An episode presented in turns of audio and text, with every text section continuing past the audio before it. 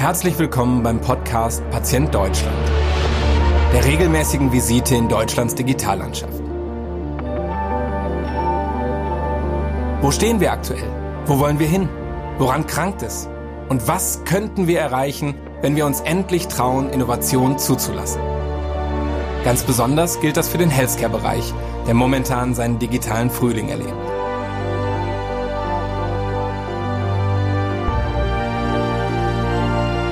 Mein Name ist Carsten Glied.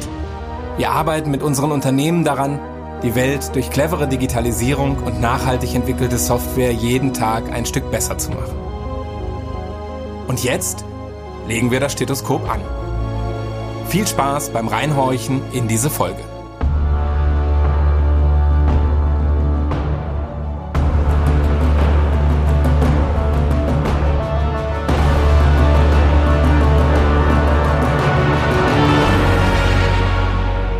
In dieser Folge von Patient Deutschland begrüße ich Kai Eberhardt, den Gründer und CEO der digitalen Ernährungsberatung Oviva. Oviva hat inzwischen über 500 Mitarbeitende und ist, gestützt auf ein Funding von über 100 Millionen Euro, in vielen Ländern der Welt aktiv. Ich habe deswegen mit Kai vor allen Dingen darüber gesprochen, welche Erfahrungen er mit den unterschiedlichen Märkten macht und wie falsche Anreizsysteme die Digitalisierung behindern. Und nun legen wir das Stethoskop an. Viel Spaß mit dieser Folge von Patient Deutschland. Heute zu Gast bei Patient Deutschland Kai Eberhardt, Founder und CEO von Oviva. Hi, schön, dass du da bist. Vielen Dank, Carsten. Schön, dass ich da sein darf. Erzähl mal ein bisschen ähm, über deine Station bisher, äh, bis du zu Oviva gekommen bist. Ähm, also ich bin halb deutsch, halb amerikanisch ähm, und habe äh, Physik studiert. Und während dem Studium, ähm, als ich 20 war, hatte ich Krebs. Äh, das konnte man sehr gut behandeln, aber ich habe danach sehr viel mehr Purpose, Sinn in, im Gesundheitswesen gefunden. Ähm, also im Studium habe ich dann vor allen Dingen Resonanztomographie-Scanner programmiert, also von der technischen Seite her die Medizin äh, gemacht und ich habe da Patente und Publikationen gemacht bis zu das. Ähm, danach war ich bei McKinsey tätig für viereinhalb Jahre als Ganzes und war ähm, dort vor allem in der medizintechnischen Industrie unterwegs, bei der Pharmafirma. Ähm, und dort ging es bei mir zumindest vor allen Dingen darum, den, diesen Firmen zu helfen, neue Produkte in den Markt hineinzubekommen, Vergütungsmöglichkeiten für, für diese Produkte zu finden oder zu optimieren äh, und Sales und Marketing, Launch von, von neuen Medizinprodukten, aber natürlich klassische Medizinprodukte. Und äh, ich wollte dann schon immer gründen, ähm, und habe verschiedene kleine Sachen auf dem Weg dahin schon probiert. Äh, aber irgendwo auf dem Weg habe ich äh, einen Arzt kennengelernt, der schon vorher in Digital Health einiges gemacht hatte. Und äh, der Arzt hatte ein, eine neue Idee in seiner Praxis, wo er vor allen Dingen übergewichtige Jugendliche betreut hat, hat einfach gesehen, dass die Patienten nicht in die Ernährungsberatung gegangen sind. Das heißt, er hat es verordnet, sie hätten es nötig gehabt, sie haben gesagt, sie würden eigentlich gern hingehen, aber er hat gesehen, dass sie höchstens irgendwie zu ein oder zwei Sitzungen gegangen sind, wo die Ernährungsberatung äh, einfach so ein, wie so ein Coaching-Prozess ist, wo man langfristige Verhaltensänderungen umsetzen möchte und dafür auch eine langfristige Begleitung mindestens über ein paar Monate eben benötigt und ein oder zwei Sitzungen da relativ wenig erreichen. Und hat gleichzeitig gesehen, dass diese Patienten eben auf ihrem Telefon unterwegs sind, sehr viel und hat gedacht, dass insbesondere die Ernährungsberatung, die ja rein auf der Sprache basiert und Inhalten, die man halt vermittelt und eben keinen physischen Untersuchungen, äh, insbesondere dafür eignet sich eigentlich das Mobiltelefon äh, sehr, sehr gut. Ähm, und mit der Idee sind wir gestartet. Zuerst haben wir gedacht, wir bauen einfach die Technologie und verkaufen es dann einfach an, an die bestehenden Provider, an die Gesundheitsdienstleister, die da sind. Aber das hat leider überhaupt nicht funktioniert. Ähm, aus verschiedenen Gründen. Das haben wir nach sehr kurzer Zeit dann abgebrochen und wir sind quasi selber digitaler Dienstleister geworden. Also wir sind wie eine Ernährungsberatungspraxis ähm, äh, und verrechnen unsere Leistung direkt auch an die Kasse und versorgen den Patienten auch, auch direkt. Und das war 2014 habt ihr gegründet. Also vor sieben Jahren äh, ungefähr. Richtig. Ja, kann, kann man sich, glaube ich, vorstellen, dass ihr da an ein paar Türen geklopft habt, äh, die dann äh, nicht so aufgegangen äh, sind. Ähm, und ihr habt das zu zweit gegründet? Äh, zu dritt. Also es war noch ein, ein technischer Co-Founder, unser CTO, der auch noch dabei ist. Äh, mit direkt von Anfang dabei. Inzwischen sind wir aber 550 Leute, also es ist ein bisschen angewachsen. ja, äh, sehr erfolgreich. Deswegen freue ich mich auch, äh, dass du Zeit findest hier für unseren Podcast. Ähm, ich äh, denke, als ihr da an Türen geklopft habt, ähm, habt ihr erst an Industrietüren geklopft, ums zu verkaufen und dann habt ihr euch ähm, überlegt, da müssen wir es selber machen. Und dann habt ihr, habt ihr sofort nach Geld äh, geguckt. Also war euch klar, äh, brauchtet ihr Startkapital in größerem Umfang oder seid ihr erstmal so klein angefangen? Äh, also wir sind aus eigenen Mitteln gestartet für die ersten sechs Monate ungefähr. Ähm, und während dieser Zeit war auch dieser erste kleine Pivot. Es gab später noch einige andere Pivots und so, aber äh, von, von dem Versuch, einfach gewissermaßen das als Software zu verkaufen an einen Gesundheitsdienstleister, also Ernährungsberater, die das halt mit ihren Patienten anwenden sollen, ist auch dieser Pivot gekommen, zu selber zu einem Ernährungsberater zu werden, einfach mit viel digitaler Unterstützung. Ähm, äh, wir hatten eigentlich schon immer allerdings sehr große Ambitionen.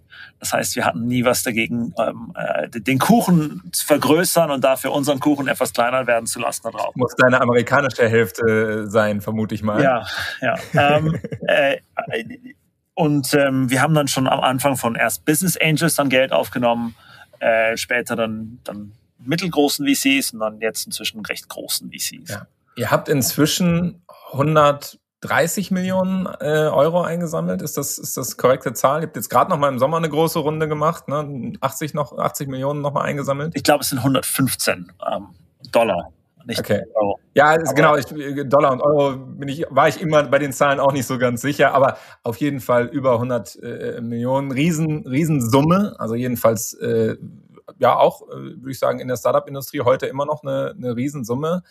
Ähm, und ähm, das ist ja, war das einfach? Also war es leicht zwischen 2014 und jetzt ähm, Geld zu finden für die Idee? Also die Industrie ist, hat sich sicherlich enormst weiterentwickelt. Ähm, äh, und am Anfang, als wir gestartet sind, gab es noch sehr wenig Wissen um Digital Health als Ganzes. Es gab auch sehr wenige VCs oder Investoren auf dem Bereich, auch die das also als ihr, ihr Bereich gesehen haben. Und das hat sich sicherlich gewandelt. Am Anfang waren das vielleicht, vielleicht 30 Prozent der Investoren, die das irgendwo so auf gesagt haben, dass sie es tun, aber 5 Prozent haben es tatsächlich getan und hatten tatsächlich darin auch Erfahrung und fühlten sich in dem Bereich auch wohl. Äh, und inzwischen ist es so, dass, glaube ich, fast alle, die sich das irgendwo auf die Fahnen schreiben, dass sie es auch tun und 50 Prozent das wahrscheinlich tatsächlich auch tun. Ähm, und von daher hat sich der Markt da enormst entwickelt. Ähm, die, die Funding-Möglichkeiten sind, sind sehr groß, sehr viel breiter geworden. Ähm, natürlich sind da auch viel mehr Firmen inzwischen entstanden. Also es sind auch mehr Konkurrenzen inzwischen gekommen. Ähm, aber wir waren recht früh, auf jeden Fall. In der Größenordnung, ich könnte mir vorstellen, wenn man in der Größenordnung Geld einsammelt, dann muss man ja schon einen sehr, sehr großen Markt adressieren. Also für wir machen mal in Deutschland Ernährungsberatung, äh, wäre das sicherlich vermutlich zu viel äh, Geld. Ihr habt schon ähm, also meine Frage ist zum einen, äh, auf was für Regionen zielt ihr? Äh, und zum anderen, was macht ihr in allen Ländern das Gleiche? Äh, oder gibt es da starke Unterschiede? Ähm, also unser Markt ist nicht nicht die Ernährungsberatung, unser Ansatz ist die Ernährungsberatung, würde ich sagen. Mhm. Und unser Markt ist bessere Behandlung von Adipositas und Typ-2-Diabetes. Und das ist schon mal ganz anders, wenn man sich diese, diese Kostenfaktoren zumindest anschaut. Ja, also mhm. wie viel Geld geht da rein in, in, in die Versorgung? Und was wir dann versuchen, ist natürlich irgendwie die, die langfristigen Kosten von diesen Krankheiten eben zu senken. Und das sind schon enorme Märkte. Ähm, und von den Geografien aus sind wir, also wir sind in der Schweiz eigentlich gestartet, sind dann äh, nach die, in UK, Deutschland und Frankreich, wollen jetzt auch in weitere Märkte, also weitere europäische Märkte vor allen Dingen. Ähm, und zu, zur Frage, zu, zu was wir tun, ähm, also mit dem Patienten machen wir eigentlich immer dasselbe. Mhm. Ähm, es, wir, wir begleiten sie über eine Periode von, von mindestens ein paar Monaten, äh, meistens langfristig. Die Patienten bekommen von uns unsere, unsere App. Äh, in der App haben sie einerseits halt Logging-Funktionen, wo sie ihre Aktivitäten, ihre Ernährung, irgendwelche Symptome loggen können. Sie haben da Inhalte, Rezepte, womit sie sich weiterbilden können. Und sie können mit unseren Ernährungsfachkräften halt sich austauschen. Ähm, unseren Coaches gewissermaßen. Und das ist überall sehr ähnlich. Es ist auch für verschiedene Indikationen auch sehr ähnlich. Also Adipositas und Typ-2-Diabetes ist natürlich dem, was wir den Patienten empfehlen, was ihre persönliche Situation ist, stark anders. Aber dieses Coaching, um die Ernährungs- und Verhaltensweisen äh, zu ändern, ist sehr, sehr, sehr ähnlich.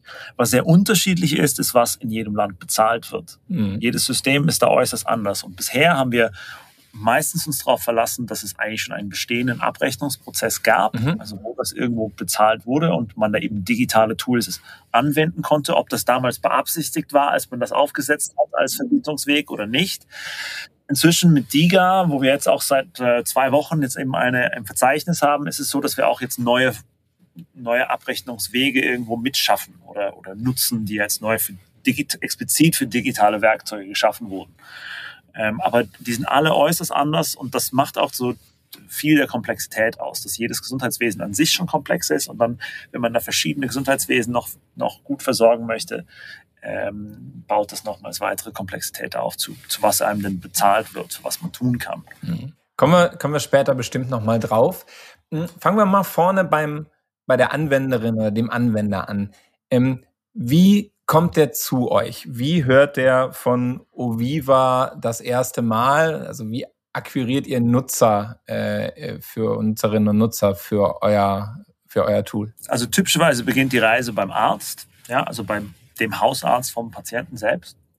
Äh, und da stellt der Arzt eben fest, dass eine Ernährungsumstellung irgendwo wichtig wäre. Zum Beispiel, wenn der Patient neu Typ 2 Diabetes diagnostiziert bekommen hat.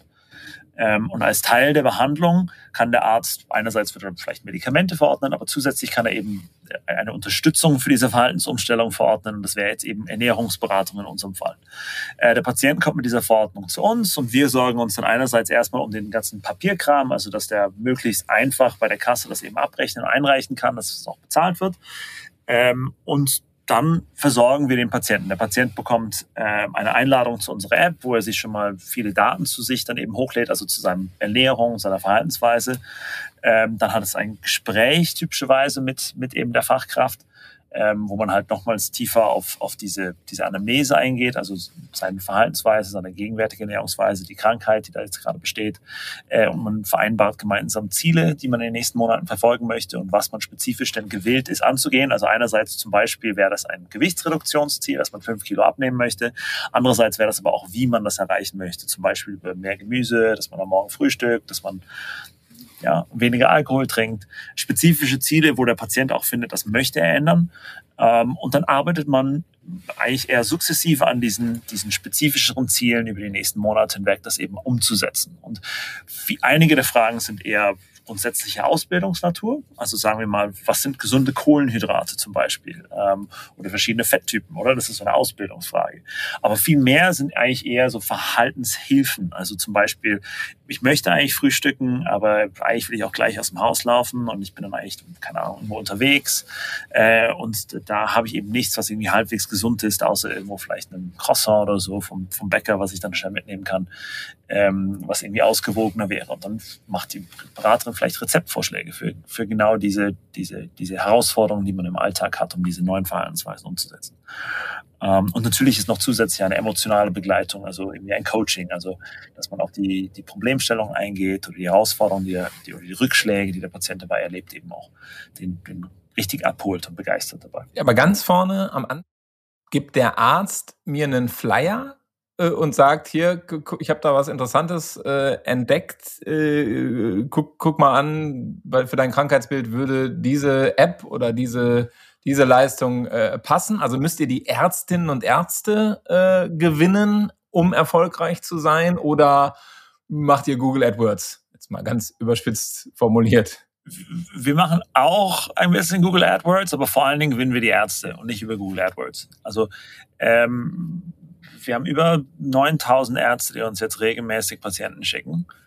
Ähm, und der Weg, wie man die eben davon überzeugt, das ist in jedem Markt ein bisschen anders, weil äh, der Umstand und auch wie, wie Ärzte äh, agieren, was ihre Rolle ist, auch leicht anders ist und auch wie sie Geld verdienen, leicht anders ist. Aber ähm, typischerweise ist der erste Umstand, wie wir halt bei den Ärzten halt äh, punkten können oder, oder ähm, sie überzeugen für uns, ist, dass wir über den medizinischen Nachweis kommen, also wie wir halt den Patienten helfen, wie unsere Methode halt auch aus der Ferne mit dieser App eben mehr Patienten erreicht. Das ist auch ein, ein sehr intuitiv überzeugend, aber wir haben auch sehr viele Daten dazu, dass einfach viel mehr Patienten eben über diese digitale Variante, wo sie jederzeit auf ihrem Telefon agieren können, diese Therapie viel bessere, viel mehr Patienten erreicht und mehr Patienten das, das, das, das vervollständigen. Das Ziel auch wirklich erreichen am Ende, ja, dranbleiben sozusagen. Ähm, das ist der erste Schritt, also medizinische äh, Evidenz. Und der zweite Schritt ist, dass man auch im Endeffekt dem Arzt aufzeigt, wie es halt sein Leben vereinfacht. Und typischerweise helfen wir dem Arzt dabei, dass er entlastet wird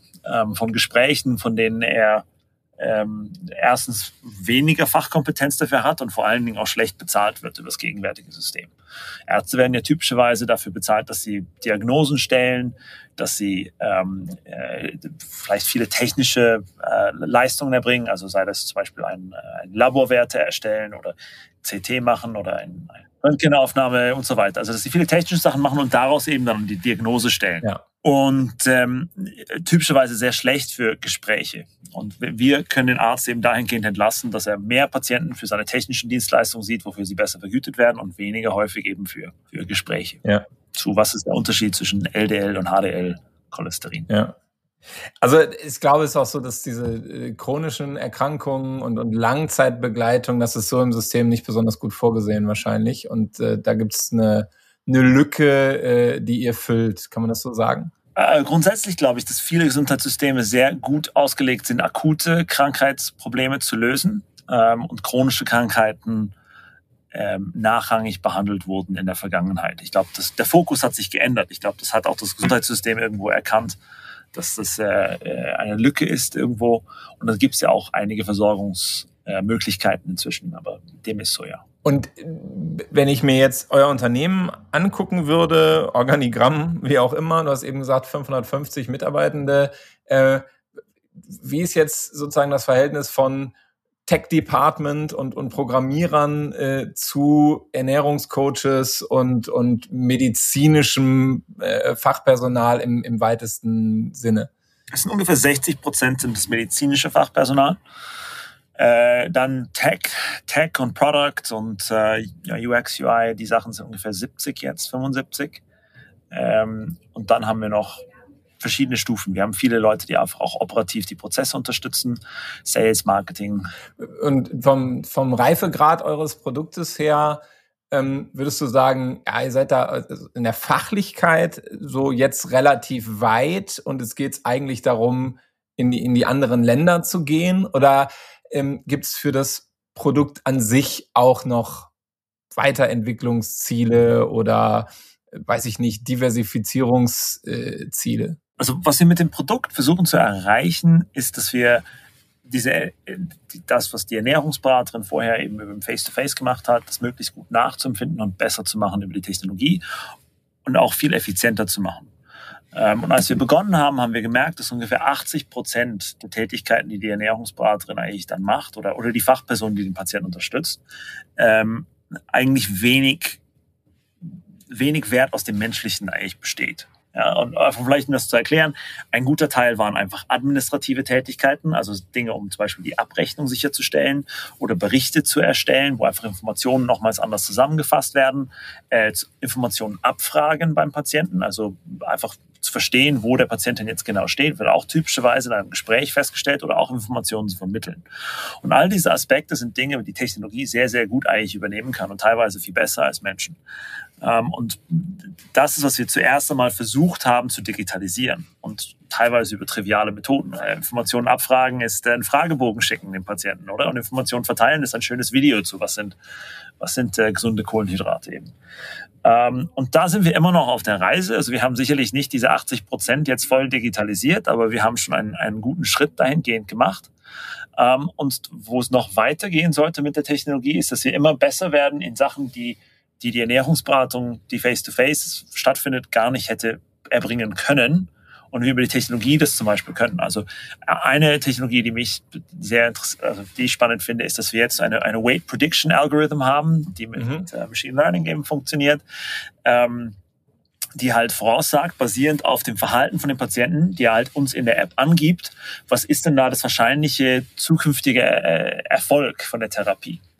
Ähm, oder eine andere Sache ist äh, Machine Learning um die, die Ernährungsbilder, die der Patient uns schickt. Das heißt, sie schicken uns ja eigentlich am Tag drei, vier Bilder von ihrer Ernährung. Äh, die werden kategorisiert. Das heißt, der Patient sieht dann unseren Vorschlag. Wir glauben, dass darauf zum Beispiel ähm, äh, Fleisch ist oder Gemüse. Ähm, und der Patient kann das dann eben bestätigen. Und unser Algorithmus lernt dann immer weiter und genauer, was denn auf diesen Bildern drauf ist. Und das, das ermöglicht dann eben der Technologie, Dinge zu tun, die der Mensch so nicht hätte tun können, die auch sehr wertstiftend sein werden. Das glaube ich zumindest für diese Therapie und für den Erfolg der Therapie. Und da geht es für uns immer weiter. Ähm, und der zweite Aspekt, eine Anpassung an weitere Länder, ist sicherlich auch etwas, was wir, was wir immer weitermachen müssen und, und operative Prozesse verbessern, steht auch dran. Wir investieren da drin, ja. Wenn, wenn du stoppen würdest jetzt an der Stelle und sagen, wir machen es so weiter wie bisher, wärt ihr profitabel? Also hättet ihr ein profitables Modell, wenn ihr aufhören würdet zu wachsen? Oder äh, ist das im aktuellen Kontext noch nicht möglich, so ein Modell profitabel zu fahren? Doch, es ist absolut möglich, das profitabel zu fahren. Ähm, wir wollen einfach stark wachsen und wir wollen einfach auch stark in die Technologie investieren. Und wir könnten wahrscheinlich viel weniger stark wachsen und viel weniger in die Technologie investieren, wenn wir da profitabel sein müssten. Aber wir könnten es sein. Hm, wenn wir nochmal so auf die, die verschiedenen Länder gucken, in denen ihr unterwegs seid. Also, da haben wir ja zwei Themen. Das eine ist, die bisherigen Spieler im Gesundheitssystem. Also gibt es Länder, wo du sagst, die Ärzte haben uns mit besonders offenen Armen äh, empfangen äh, und in anderen war, wurden uns die Türen vor der Nase zugeknallt? Ähm, hab, habt ihr da Unterschiede äh, gemerkt in der Grundhaltung ähm, der Hausärzte? Oder überhaupt in hausärztlichen Strukturen? Vielleicht gibt es die auch in irgendeinen von euren Zielmärkten so gar nicht. Also ich glaube, jedes Gesundheitssystem ist das sehr anders. Ich habe keine grundsätzliche äh, Opposition zur Digitalisierung irgendwo feststellen können in der ganzen Zeit, wo ich dann war. Weder, weder bei den Hausärzten. Könnt ihr in Deutschland nicht tätig sein. Ja. Kein, wenn, ich, wenn ich gucke, was zur EPA diskutiert wird, könnt ihr in Deutschland noch nicht tätig sein. Ich glaube, man muss immer deren Umstand genau verstehen, oder? Und ja. Hausärzte sind ja einerseits, sind die wirklich aus meiner Sicht habe ich fast keinen kennengelernt, der, wo ich nicht glaube, dass der, dass der aus, aus der Faszination und aus dem Bedürfnis heraus, den Menschen zu helfen, Arzt geworden ist. Aber andererseits sind die dann auch Unternehmer geworden. gar nicht so sehr aus ihrem eigenen Wunsch heraus, sondern es ist halt im Endeffekt das Berufsbild, was sie ergriffen haben. Und da muss man auch irgendwo respektieren, dass sie halt alle ein, ein, ein Unternehmen führen. Und da auch im Endeffekt durch, durch die, durch die Regulation auf der einen Seite, aber auch durch, wie das finanziert wird, ähm, da ihnen nur gewisse Aspekte möglich sind und auch bezahlt werden. Und äh, ich glaube, viele der, der, der, der Frustration, wenn man dann hier auf die Hausärzte zugeht, ist irgendwie, dass man irgendwie hofft, dass die irgendwie kostenfrei für irgendwas tun würden. Und wenn man in einen Kaffee geht, hofft man nicht, dass man kostenfrei den Kaffee serviert bekommt. Und das ist halt so ein bisschen so ein, ein Grundsatz, den, den ich häufig sehe, wo ich, wo ich wieder auch widerspreche und wo ich nicht glaube, dass man das so annehmen sollte. Also ich glaube, wenn man wirklich auf deren Bedürfnisse und deren Umstände, die versucht vollständig zu verstehen, dann ist es wirklich sehr selten so, dass jemand der Digitalisierung an sich widerstrebt, vielleicht widerstrebt es sich der Digitalisierung des, der Digitalisierungshalber, mhm. ja, weil das ja nicht ein Selbstzweck in sich selber ist, aber wenn man halt dann zeigt, wie das irgendwie Effizienzen helfen kann, wie das deren Profitabilität helfen kann, ähm, wenn man zeigt, wie das für den Patienten im Endeffekt bessere Resultate liefert, ähm, dann glaube ich, dass die meisten das mit offenen Augen, Armen empfangen. Aber ich glaube, da gab es auch schon viele Fehler der Digitalisierung. Es gab ja in den USA, gab es ja in der, während der Obama-Zeit gab es ein starkes Incentive, dass jeder Arzt ähm, äh, eben digitalere Patientenakten äh, macht.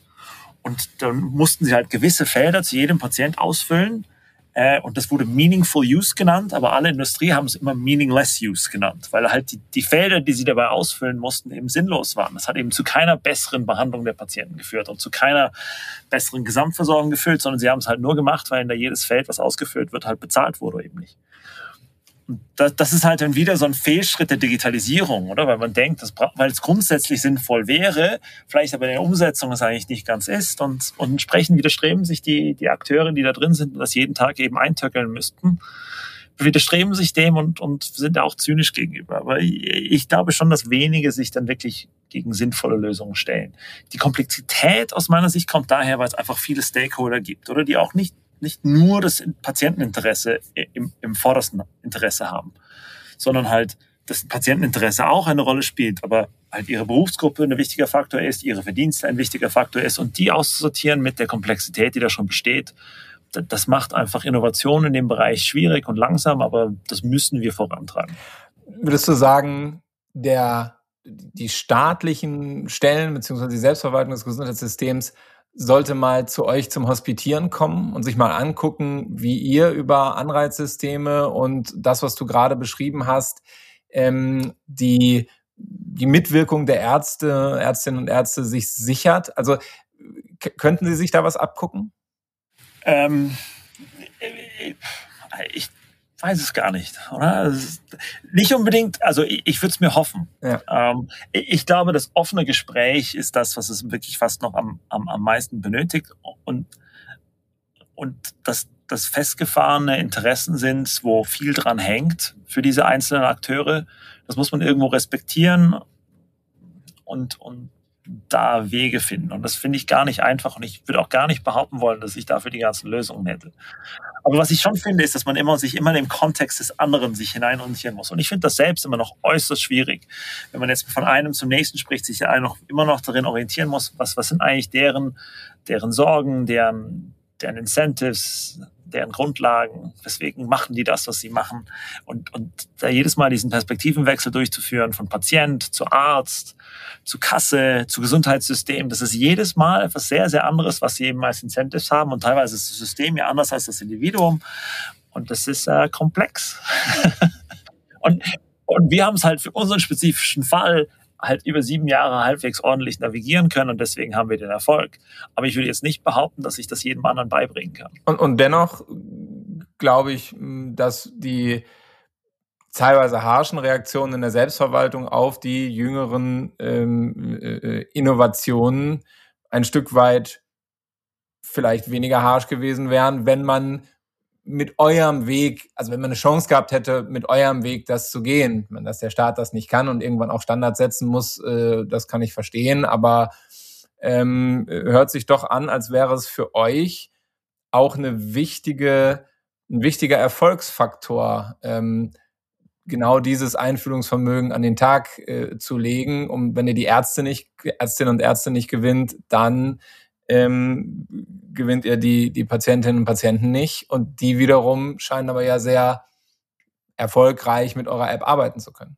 Also diese Gatekeeper, und das werden wir ja an ganz vielen anderen Stellen auch noch sehen, wenn, ich sag's mal andersrum, wenn die Ärztinnen und Ärzte nicht überzeugt sind, dass eine digitale Lösung helfen kann, dann werden äh, es ja wenig Leute geben oder nur, nur eine gewisse Generation von Menschen geben, die sagen, das ist mir egal, was mein Hausarzt sagt.